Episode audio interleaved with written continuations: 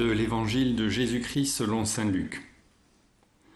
En ce temps-là, Jésus disait aux foules, Quand vous voyez un nuage monter au couchant, vous dites aussitôt qu'il va pleuvoir. Et c'est ce qui arrive.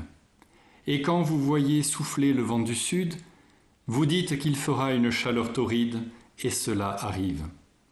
Hypocrite, vous savez interpréter l'aspect du ciel et de la terre. Mais ce moment-ci, pourquoi ne savez-vous pas l'interpréter?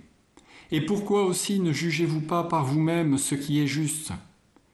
Ainsi, quand tu vas avec ton adversaire devant le magistrat, pendant que tu es en chemin, mets tout en œuvre pour t'arranger avec lui, afin d'éviter qu'il ne te traîne devant le juge, que le juge ne te livre à l'huissier et que l'huissier ne te jette en prison.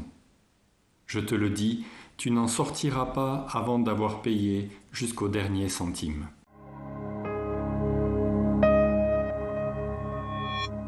La vigilance du croyant, c'est d'être attentif au changement. C'est peut-être d'abord de regarder en avant.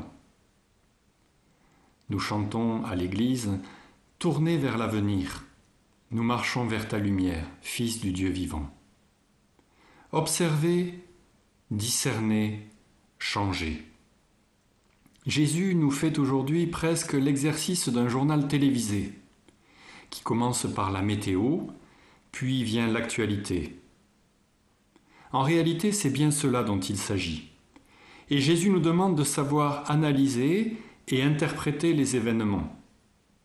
Vous savez vous adapter selon les aléas de la météo mais vous êtes perdu dans les aléas et les tâtonnements du monde. Les crises se multiplient, mais le discernement n'y est pas. Le fouillis médiatique fonctionne comme un écran qui nous empêche de retrouver Dieu ou de nous retrouver nous-mêmes. Le temps est venu, dans la vigilance du royaume, de changer. Pour que les événements du monde et le déroulement de mon histoire personnelle soit ajusté à la volonté de Dieu, selon cette belle prière, que ton règne vienne, c'est-à-dire que ta volonté soit faite sur la terre comme au ciel.